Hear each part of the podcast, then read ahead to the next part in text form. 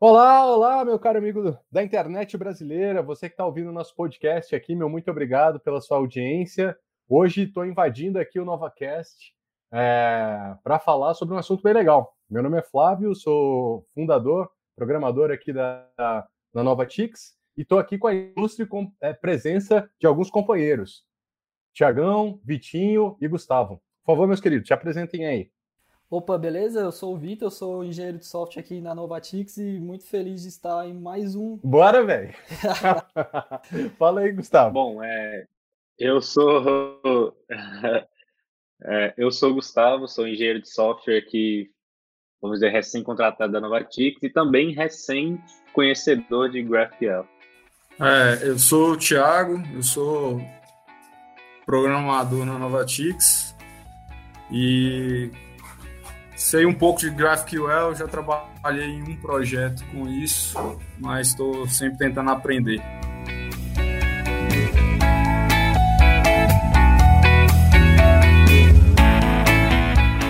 Tio já é figurinha carimbada aqui no podcast, né, cara? É, pô, vocês, nossos ilustres convidados aqui já até adiantaram o tema do, dessa nossa conversa de hoje, que vai ser GraphQL, né, cara? Vamos falar aí sobre essa forma relativamente nova de, de se interagir de, uh, com dados, interagir com a API, né?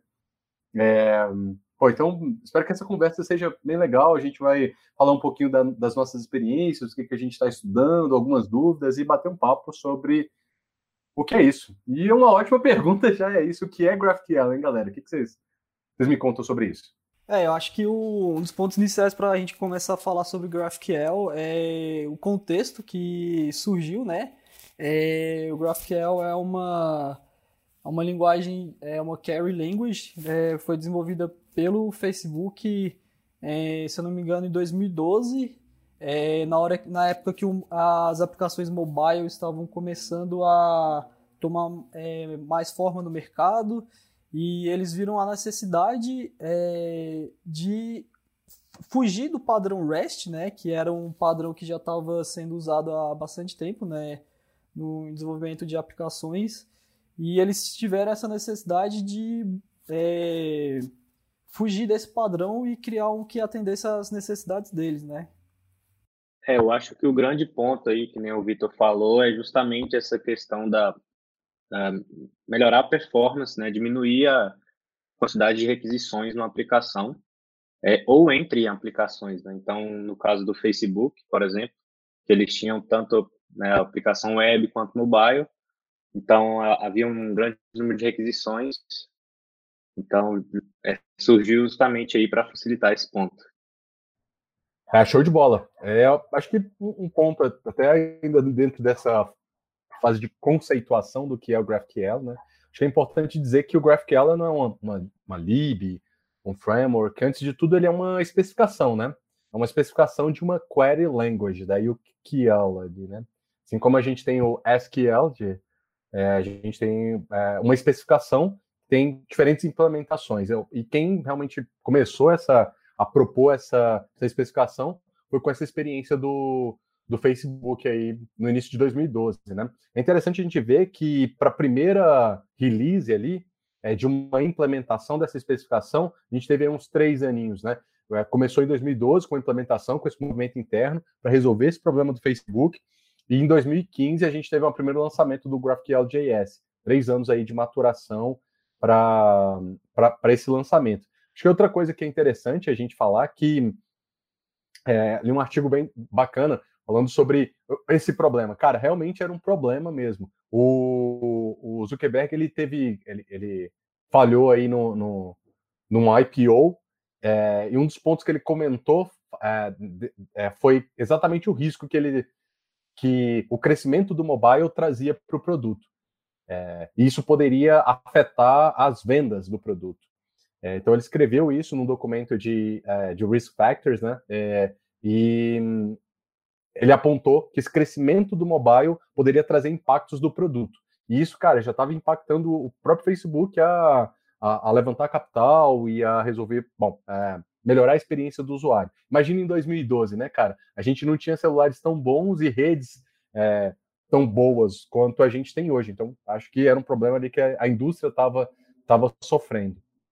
E, cara, bom, vocês já comentaram que eles estavam é, buscando resolver esse problema e, a, e eles, ao invés de usarem aí, sei lá, métodos comuns ali de interação com a API, como REST, o SOAP, JSON Esquema, Swagger, Córdoba, é, por que, que eles é, decidiram criar ou reinventar esse contexto? Vocês têm alguns, alguns, alguns motivos ou poderiam falar das principais diferenças assim para a API REST ou para uma interação com REST? É uma uma diferença assim que tem grande entre o, o GraphQL e uma API GraphQL e uma API REST é a definição do esquema, né, que é um ponto principal assim da de uma API GraphQL. GraphQL trabalha em cima desse conceito de esquema que basicamente é uma forma de você definir é, tipos e o relacionamento entre tipos é, que a sua API vai fornecer e que ela vai receber para inserir na, na, base de dados. É, e para definir, até o, o, Flávio citou aí, né, que o, o GraphQL ele não é uma linguagem, né, e ele define o, uma forma de você fazer query no API, ele tem a, como se fosse o SQL dele, que chama-se SDL, que é o Schema Definition Language, que é justamente os padrões, é um, como se fosse uma linguagem padrão, um conjunto de, de termos que você usa para definir esse esquema, que é o que os tipos e o relacionamento dos tipos, que a sua API tá, vai trabalhar. Legal. Além dessa definição de, de tipos, assim, vocês poderiam falar um pouquinho mais dessas diferenças entre o GraphQL e outras abordagens de API? É, igual eu comentei assim um pouco mais cedo também, é, um dos padrões que era é, bastante utilizado na época assim era o REST, né, que acho que não, a gente não comentou muito é, o que seria o REST, o REST seria um, um padrão é, de como a gente faria uma, é, uma comunicação entre um, uma, uma aplicação front-end, que é o lado do cliente, e o lado do servidor. Então, o REST é uma forma de você padronizar é, como é que essa arquitetura vai é, ser feita, né? Qual vai ser o tipo o, do padrão da URL. Então, o REST era para você é, seguir um padrão e só que o, eles tinham, ele tinha uma limitação, e esse era um dos grandes problemas que o Facebook estava enfrentando nessa época do mobile, era como, é, igual, é, acho que alguém também já comentou, era fazer é, como você conseguir trazer muitas informações de uma vez, né? É, eles estavam com um problema no, no feed de notícias para o mobile, que você tinha que fazer várias requisições. Então, uh, no padrão REST, por exemplo, é, você teria um, um usuário é, que, por exemplo, teria comentários. Aí dentro desses comentários teria uma referência para os usuários que, é, que, que fizeram esses comentários, né? Mas para você retirar essas informações, você teria que fazer outra chamada. Então, o problema estava sendo ter que fazer várias chamadas em cadeia para pegar várias informações. E o GraphQL, ele, a ideia, o conceito dele surgiu exatamente para ter uma, uma maior liberdade é, e você não precisar fazer várias requisições cascata para você pegar uma informação que você poderia tirar é, com uma requisição é, de uma vez só. Então, eu acho que esse é um dos primeiros, um dos pontos mais interessantes é, ao se falar de GraphQL é essa capacidade que ele tem da, com, com uma requisição nós conseguimos tirar vários dados é, de uma vez. É muito legal você falar isso, Vitinho, porque a gente traz essa análise de até como funciona né, uma interação com uma API REST.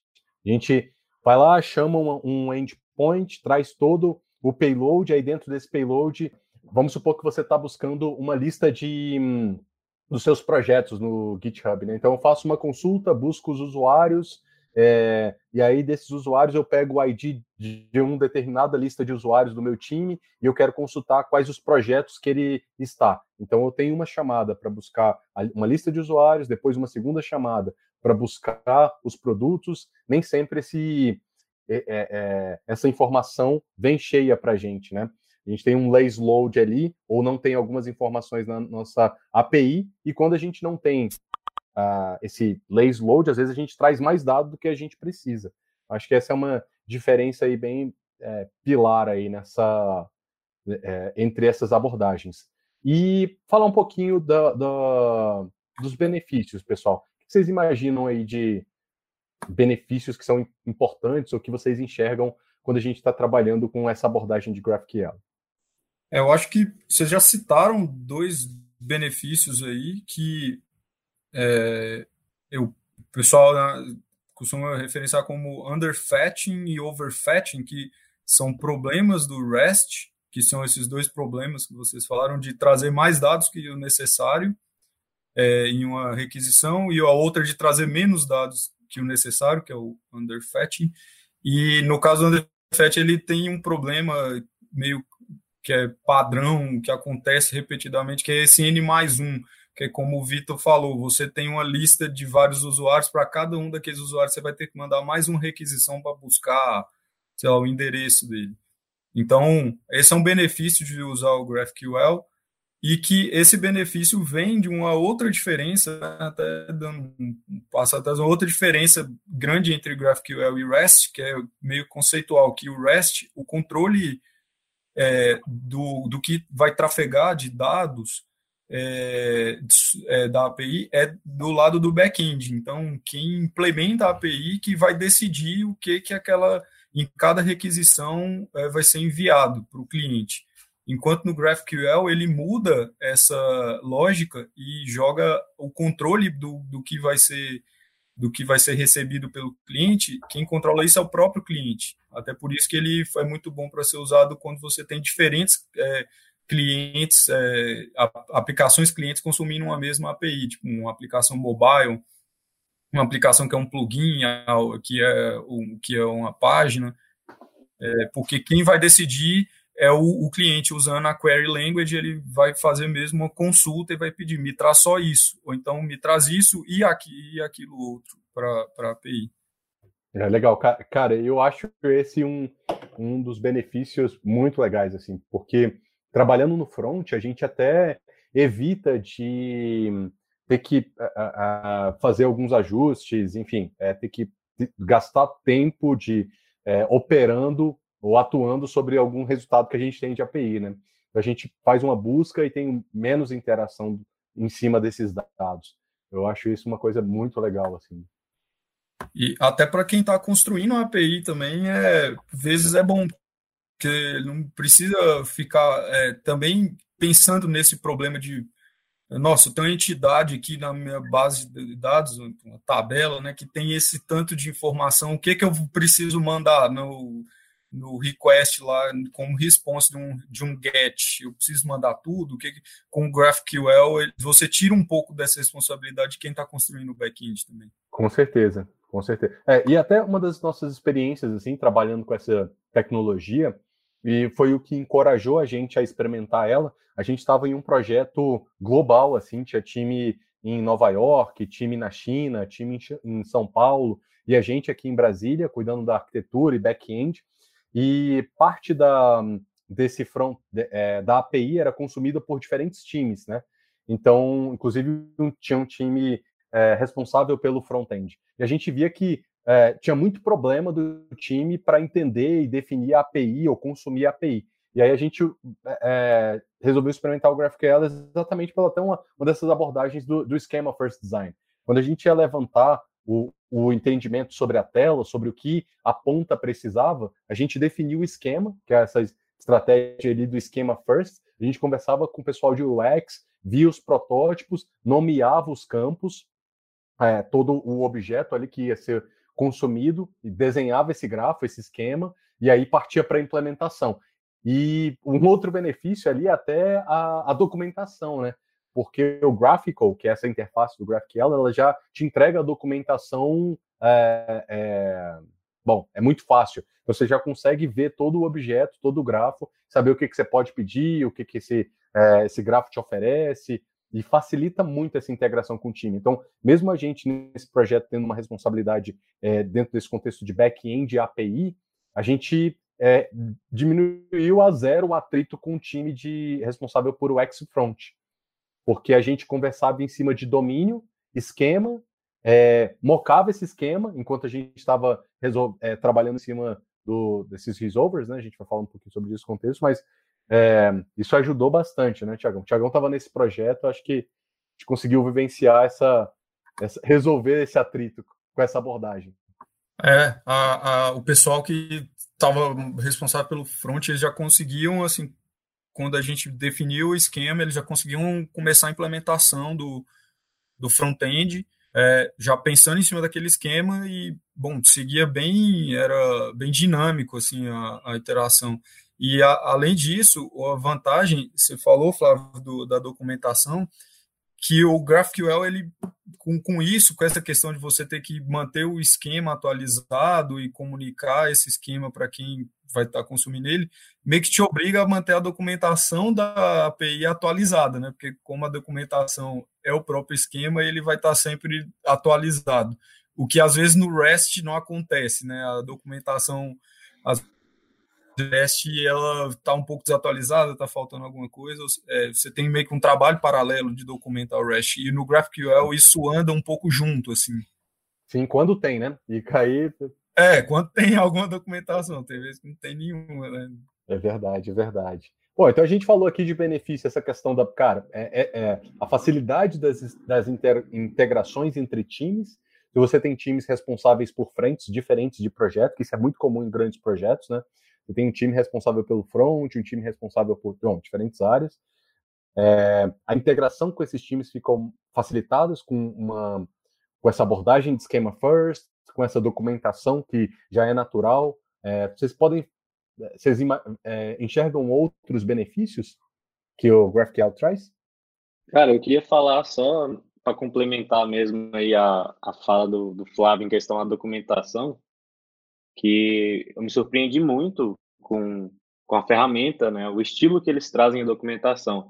Só para a galera que está ouvindo a gente conseguir visualizar isso, é como se ele, ele gerasse, ele gera né, uma interface web que você pode acessar através do, do seu próprio link do seu server, é, e é como se fosse uma ferramenta de acesso à API, né, um Insomnia ou Postman, sei lá, que a galera usa. Então lá você consegue é, executar as queries, executar as mutations e, ao mesmo tempo, analisar toda a documentação, né? seja ela estrutura, atributos, argumentos. Então, achei isso muito massa. Topzera, Gustavo, realmente, cara. Uma das outras paradas, assim, que eu acho que é muito legal a gente falar é que é, essa tecnologia, assim, o GraphQL, ele permite uma, uma, uma adoção incremental, assim. Quando a gente foi experimentar o GraphQL, a gente já tinha um parque de APIs REST e foi muito simples a gente começar a testar, porque a gente pode, é, de maneira simples, ir colocando uh, é, essa nova interface para ser consumida, né? Seja integrando com um sistema, com APIs já existentes, quanto criando é, esses resolvers dos gráficos, né? Que é o que resol resolve uma determinada atributo. Eu acho que essa, essa facilidade de uma adoção incremental de um teste é muito legal, porque ele é leve, é simples e rapidamente a gente consegue já fazer alguns testes sobre é, com ele. Isso, é. A gente vai falar também do, dos pontos negativos. Ne pô, negativos, pontos negativos, com certeza. diga lá, diga lá, manda o que, que, que você é achou. É porque, é, que eu, é, é, uma questão assim que quando eu sempre converso com o pessoal e tal sobre GraphQL, a gente só fala dos pontos positivos e sempre vem essa pergunta, né, da, da galera que nunca mexeu com GraphQL, fala, pô, nada é perfeito, né? Quais são os pontos negativos? É, e um, assim, que eu vejo, você até falou teste, é, testar GraphQL, a API é um pouquinho mais trabalhoso do que testar uma API REST, Principalmente você já tem muito framework e ferramenta de teste para API REST, então é, isso torna um pouco mais trabalhoso. E também tem é, o overhead de criação dos resolvers, né, que a gente vai falar mais para frente, que é meio que assim, o overhead de implementar o GraphQL. É, dependendo da stack que você está, é, isso pode ser um pouquinho mais difícil, vai incluir mais um, um trabalho a ser feito. E outros dois pontos, rapidamente, para eu colocar, que, que é uma visão até um pouco mais pessoal, é que o GraphQL ele usa só um tipo de requisição, todas as requisições para o servidor são POST, e ele sempre retorna 200, mesmo, mesmo se der um erro na API. Ele só vai retornar 500, por exemplo, um erro 500 quando estourar mesmo alguma coisa no servidor e der um problema catastrófico. Mas é, e eu acho isso um ponto negativo do GraphQL, porque não utiliza o padrão do, dos métodos HTTP e nem os, os error codes e, e, e os, os, codes de sucesso do HTTP. Eu acho isso um pouco negativo porque é, a, a, padronização desses métodos e desses erros e desses códigos ela é bem difundida, ela é mantida por uma comunidade enorme e eu acho legal é, seguir esse padrão, fica mais fácil. Mas o GraphQL não, não segue. É verdade, cara. Bem lembrado, bicho. Essa, essas interações de erro e eu acho que deveria uh, seguir essa semântica HTTP, né? É, e, bom, é, é, um bom ponto isso aí. É, eu, eu, até surgiu assim uma dúvida agora com, com o Thiago falando, então, como ele só faz requisições post e ele só retorna uh, status 200. Então, como é que o, o GraphQL é, vai lidar quando você quer fazer algum, uh, fazer uma, é, remover alguma coisa do banco de dados? É, é a mesma coisa? Eu fiquei um, um pouco curioso em relação a isso. É a mesma coisa. Você vai mandar uma mutation, acho que a gente vai falar isso daqui a pouco mais sobre, e, e vai, ele vai fazer a, muda, a mudança né, na base, que é uma remoção. É. É, ele trata mais ou menos, ele tem esses dois conceitos, de buscar e mudar. Né? Então, ou você busca coisas na API, ou você muda coisas na API.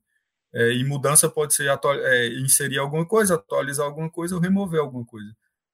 É, e ele e aí retorna o, o, código, enfim, retorna a, a requisição.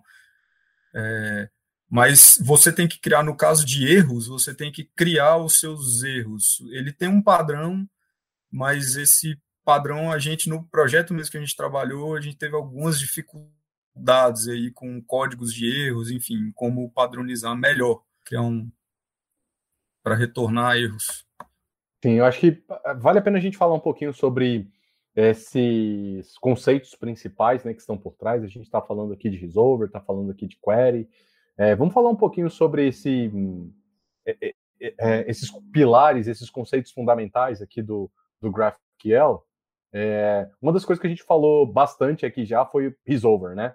É, é, o que, que seria um resolver, galera? É, então eu acho que a gente também pode começar explicando é, um, pouco como é que vai funcionar essa interação do é, com GraphQL, né? Eu acho que é, o primeiro ponto a falar é que é, para ficar um pouco mais claro é que o cliente é, o GraphQL vai servir como é, um intermediário né, entre o cliente e o, o servidor. Então, uma aplicação, por exemplo, em React vai utilizar, vai se comunicar com é, a parte do GraphQL e essa parte que vai fazer é, essa comunicação com o, é, o servidor, né? Então, acho que tipo, dá um ponto, ponto também para falar. É, o, o que acontece é que para você implementar né, uma API GraphQL, você usa uma geralmente acontece assim, né? Você usa uma implementação é, na linguagem, né, na stack da sua API, seja Java, JavaScript, né, se você estiver usando API Node ou, é, ou Python, enfim.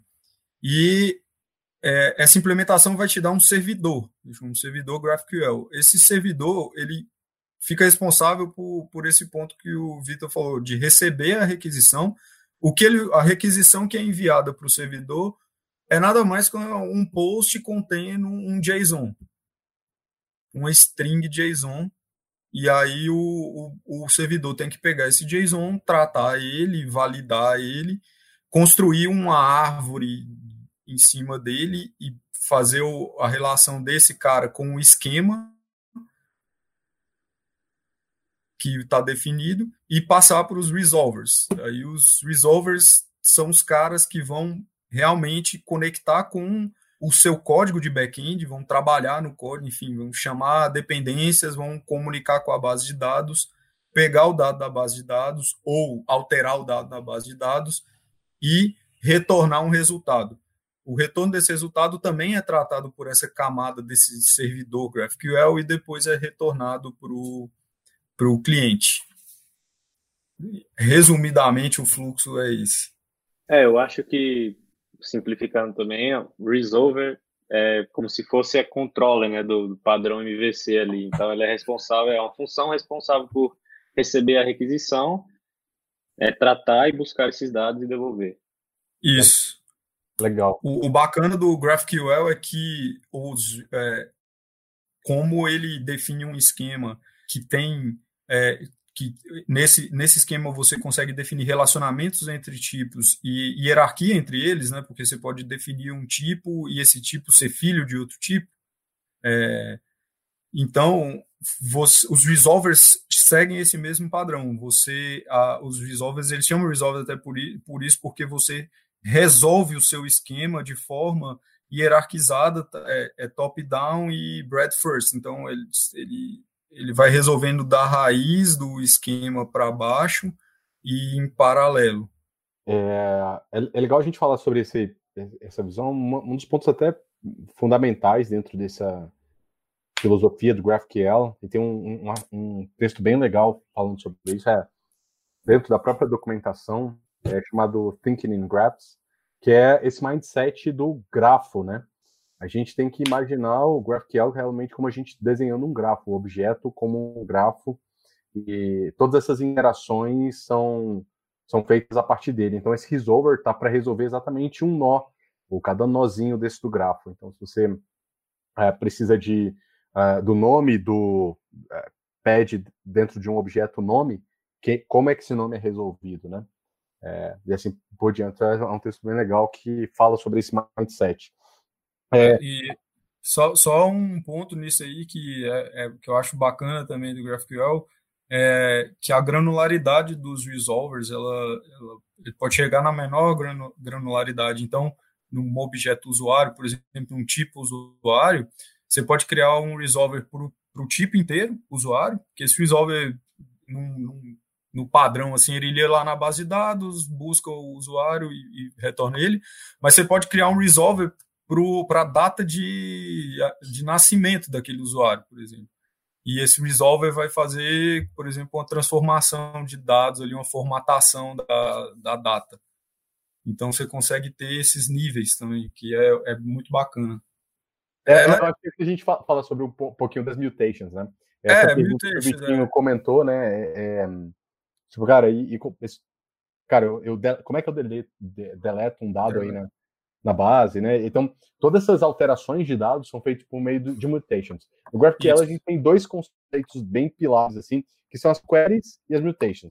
Toda vez que você é, obtém dado do, do servidor, você usa uma query. Você desenha uma query. É, e as queries, elas estão estritamente relacionadas às suas mutations, né? ou a seu, a, a, aos seus resolvers. E quando a gente faz qualquer atualização do, na nossa base de dados, a gente também usa as mutations são responsáveis por mutar esse, essa informação de dado aí, né? Isso. E, e no esquema você define é, você define essas operações no, no seu esquema é, e como ela e, e, bom e com quais tipos essas operações vão interagir. Então você pode criar tipos que é, vão ser usados nas queries, é, que geralmente são os tipos básicos, vamos dizer assim, tipo usuário, é, tipo carro, essas coisas, endereço, e você pode criar tipos de input que vão ser utilizados mais nas mutations, né, que vão ser dados que o cliente vai enviar para que a que a, a, base de dados seja alterada, seja mudada, né? até pelo nome aí. E, e aí eles usam esses tipos de inputs. Show de bola. É, e como qualquer API, a gente também tem é, as possibilidades de trabalhar com paginação, né, filter, sorting. É, vocês já chegaram a, a mexer com esse, essas categorias, assim, ou esses, esses recursos quando a gente está interagindo com o grafo? É, eu já, a gente, naquele projeto que o Flávio citou, a gente trabalhou com, com isso. É, acontece de uma maneira tranquila, assim, é bem parecido, né, com o que você utiliza no, no, é, no REST. Ou seja, você define é, atributos para usar, para controlar a paginação e controlar o tamanho do, do, do da, da, resposta que você quer receber, da lista né, de resposta no caso de uma query.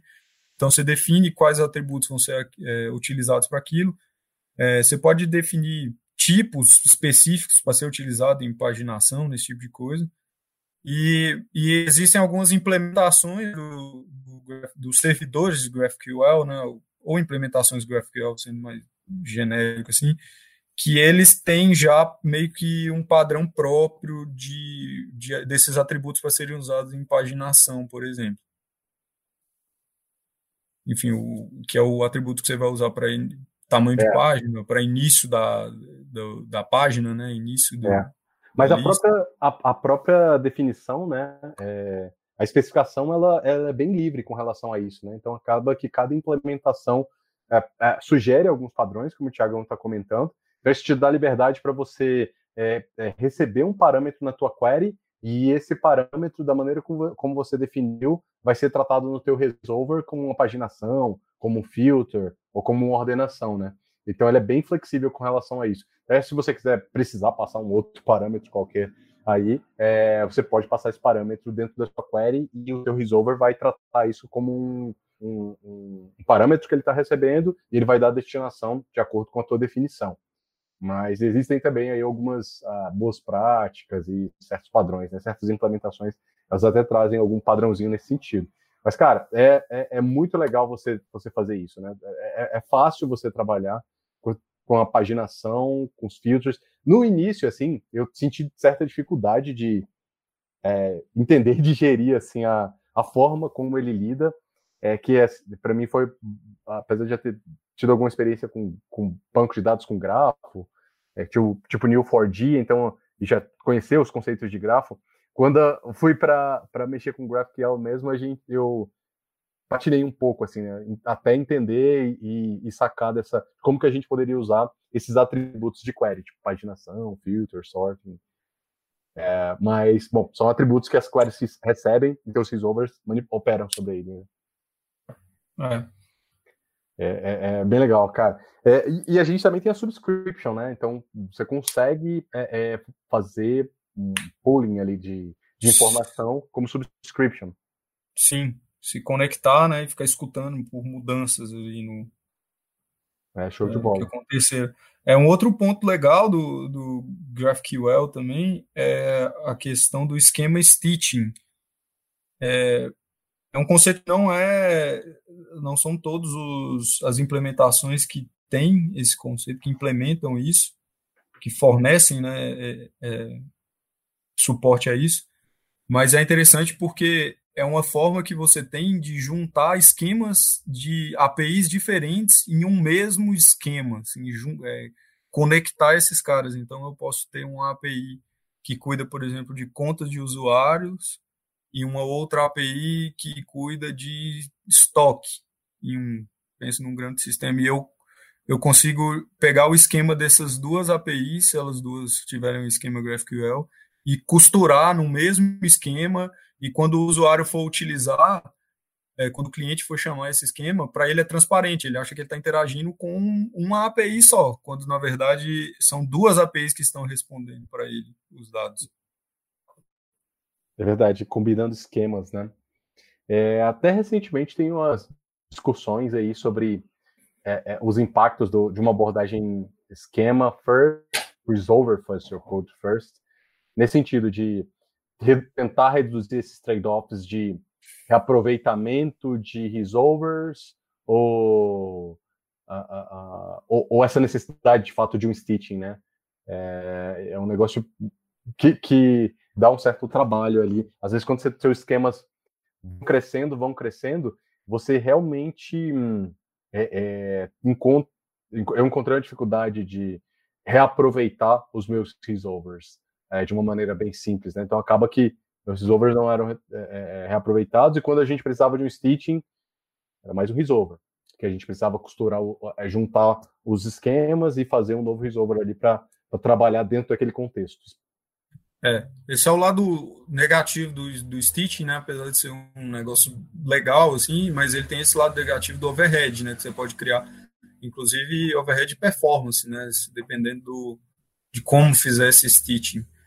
É, assim, ele é muito bom para o cliente que está consumindo a, a, API. Se você tiver um contexto, por exemplo, de microserviços, com diversos serviços, cada um com o seu esquema, é, para o cliente pode ser bem é, uma experiência ruim para quem está implementando o front-end, por exemplo.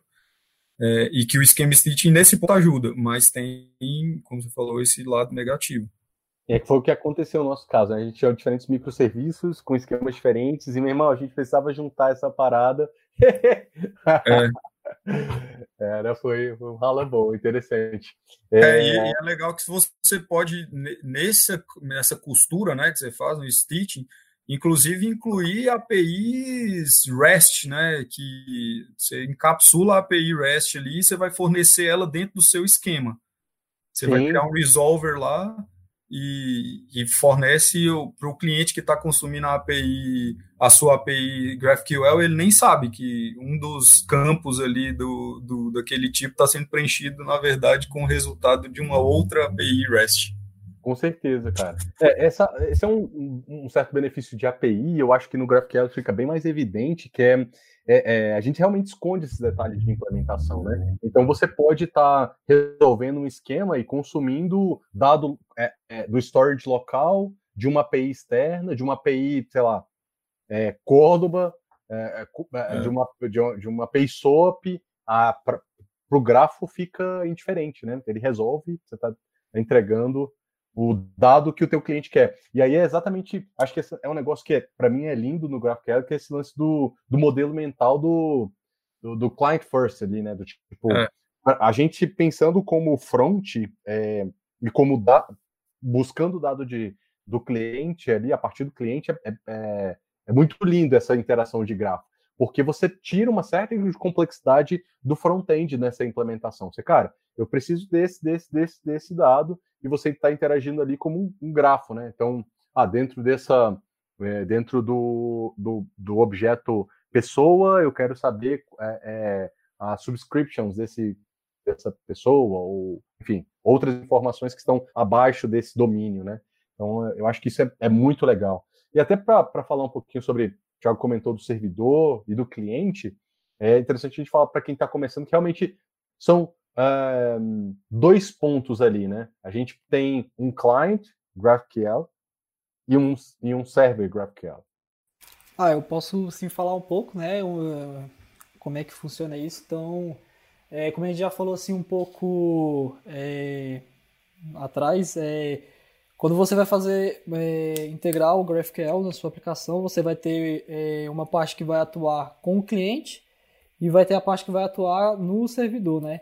Então você vai precisar usar é, alguma biblioteca, que é, por exemplo, que seria, no caso, um exemplo seria o Apollo, é, ou o Relay, que também é do próprio Facebook, é, para fazer essa integração. Então você teria um lado que estaria sendo feita é, no cliente e uma que vai ser feita no servidor, né? E e ela tem suporte para várias linguagens, né? Você não precisa ficar preso a, ao JavaScript, então, como, como, também já foi falado anteriormente.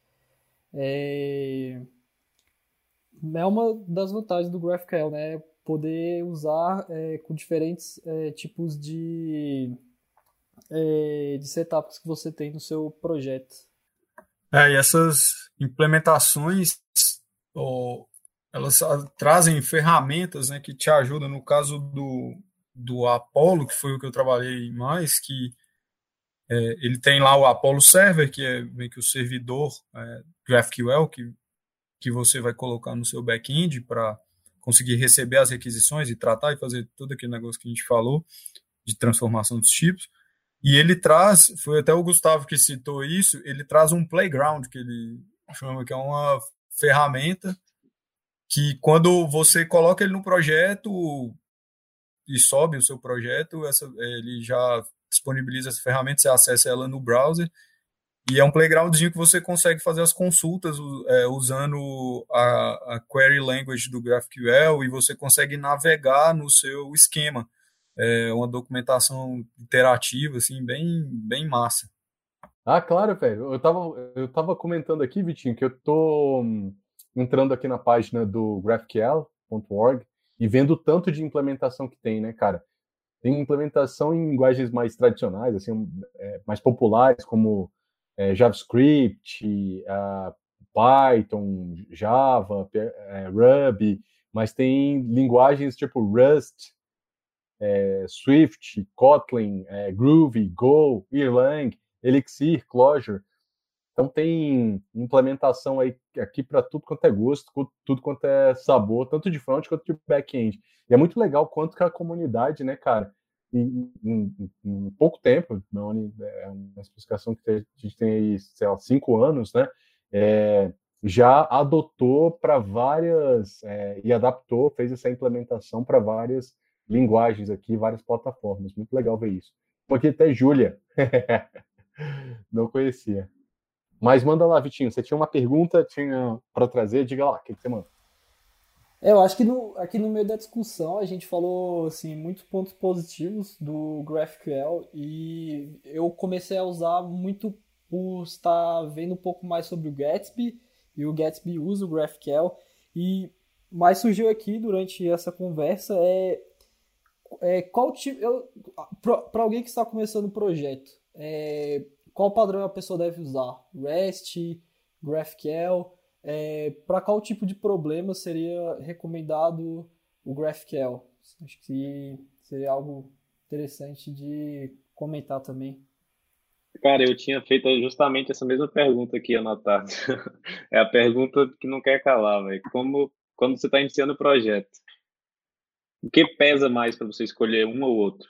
É, isso aí é uma, é, depende, né? Depende muito do, do que é o projeto. Eu, eu acho, sim, eu tenho a visão que projetos que você sabe de cara que eles vão ser multiplataforma, você vai ter que uma mesma API é, vai ser consumida é, por um cliente web, por um cliente mobile, por um eventualmente um cliente de algum é, desses wearables, é, tipo relógio, enfim.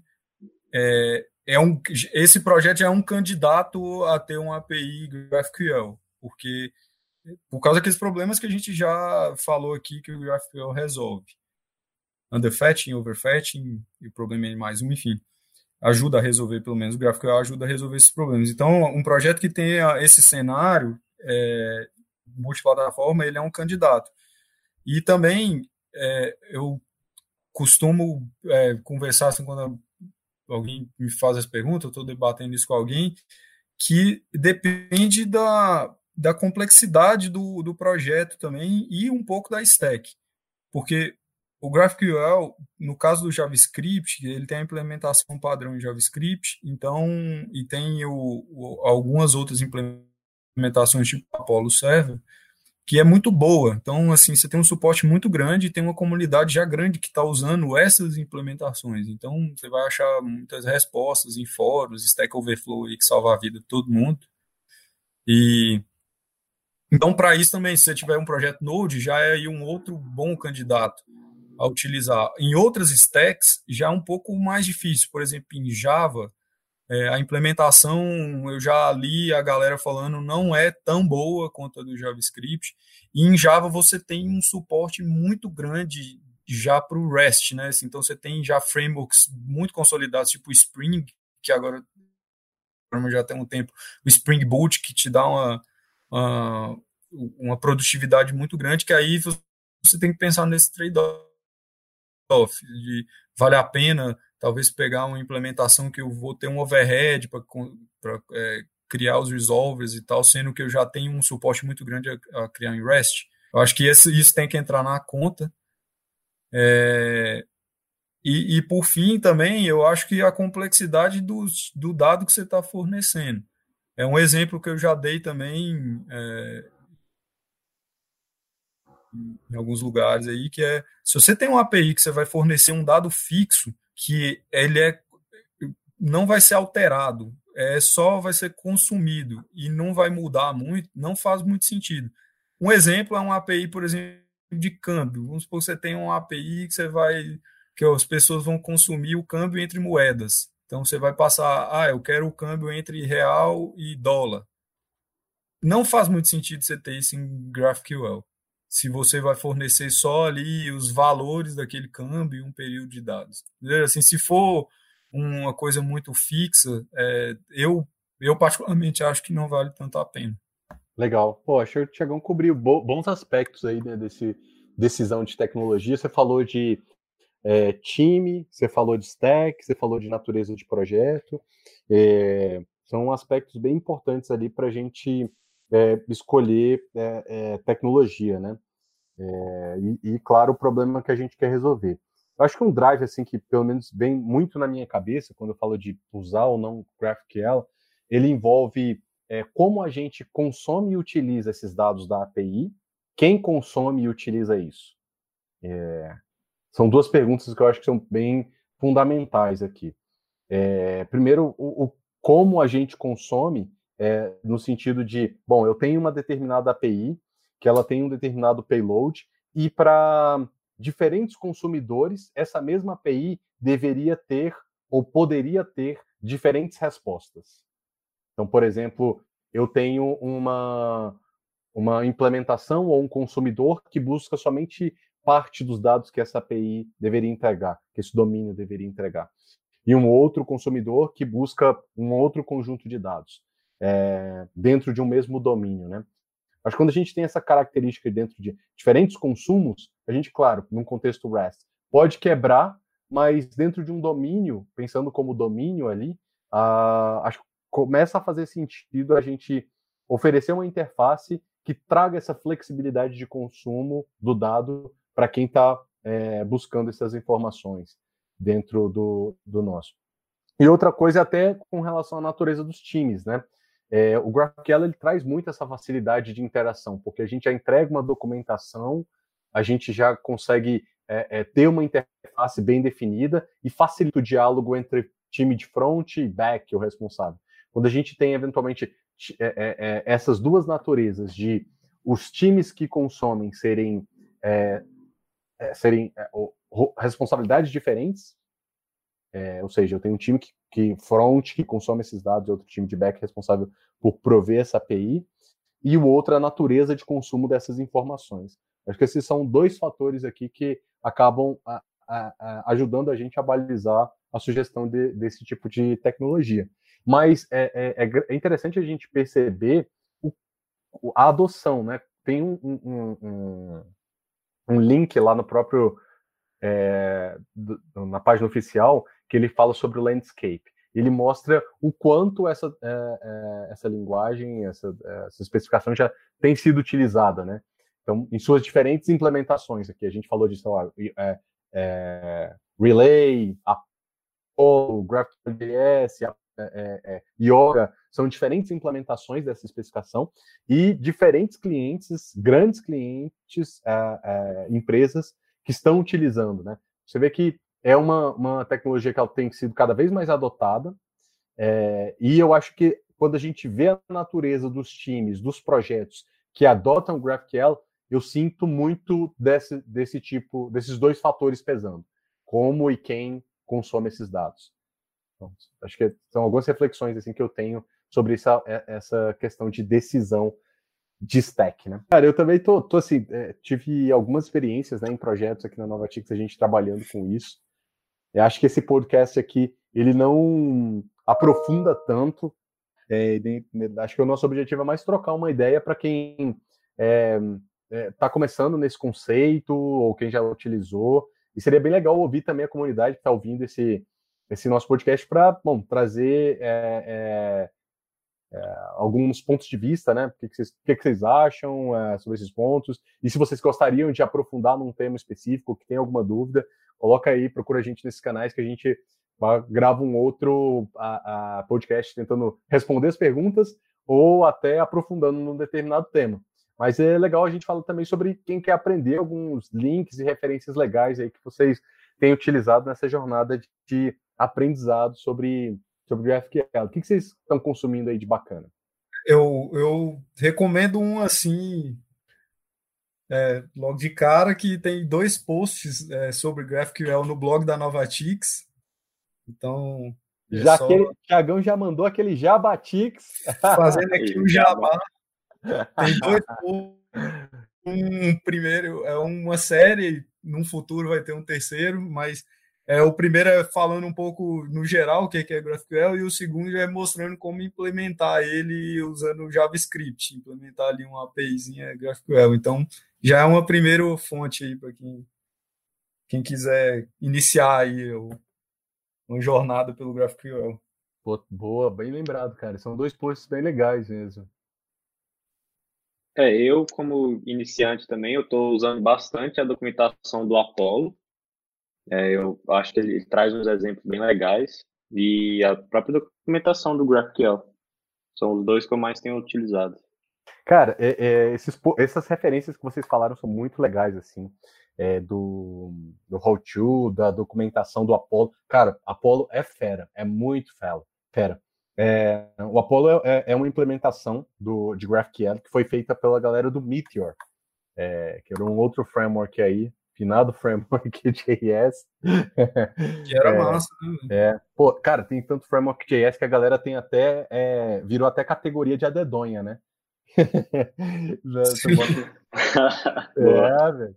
É, aí, é, cara, esse, a documentação do Apollo é muito boa e a galera também está por trás é, é, bem fera, assim. É um projeto que eu tenho acompanhado. A gente utilizou ele tanto no client quanto no server. E no server ele tem alguns é, recursos muito legais para monitorar a tua API. Isso eu achei fantástico, assim, sabe? Ele consegue identificar qual resolver está consumindo mais, como tu pode melhorar a, a tua API, ter, ter informação de, de, de performance, de custo.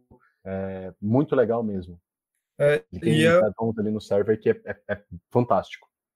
Exatamente, é um jeito, até a gente estava falando né, de, de, de referências para aprender o GraphQL e tal, é um jeito legal, é baixar o, um projeto que, que tem o Apollo Server, né? Você acha vários na internet aí, vários é, Gits, né? Baixar, porque como ele já levanta o. Quando você levantar o servidor, já levanta o playground, e mexendo no playground, fazendo as queries, navegando na, é, no esquema e tal, desse, é um jeito mais é, interativo, assim, de, de ir aprendendo. É, foi o jeito que eu mais aprendi, mano. Tipo, eu peguei uma semana assim, eu já consegui me virar dentro do projeto lá que eu tô trabalhando, então foi justamente desse jeito. Depois de subir o playground e fuçar lá na, na documentação, é. testando as mutations, Topzera, topzera. Então, galera, eu acho que é, é isso, assim, né? É, a gente procurou trazer um, um, overview, assim, de algumas é, referências, documentações é, e alguns da, da, nossa experiência aí com lidando com essa tecnologia.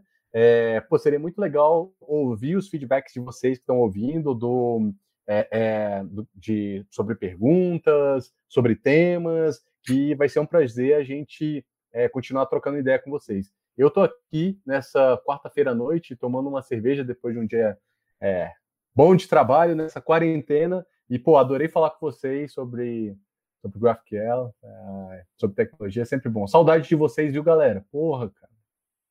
Pô, saudade, velho. Bom que a gente tá aqui confraterniz... é, confraternizando aqui de longe. Mas é isso aí. Então é isso, galera. Muito obrigado para todo mundo aí que tá, tá escutando a gente até agora. É isso aí. Se cuidem, fiquem saudáveis e até a próxima. Valeu! Falou, falou, até a próxima. É isso aí, valeu. Falou, valeu.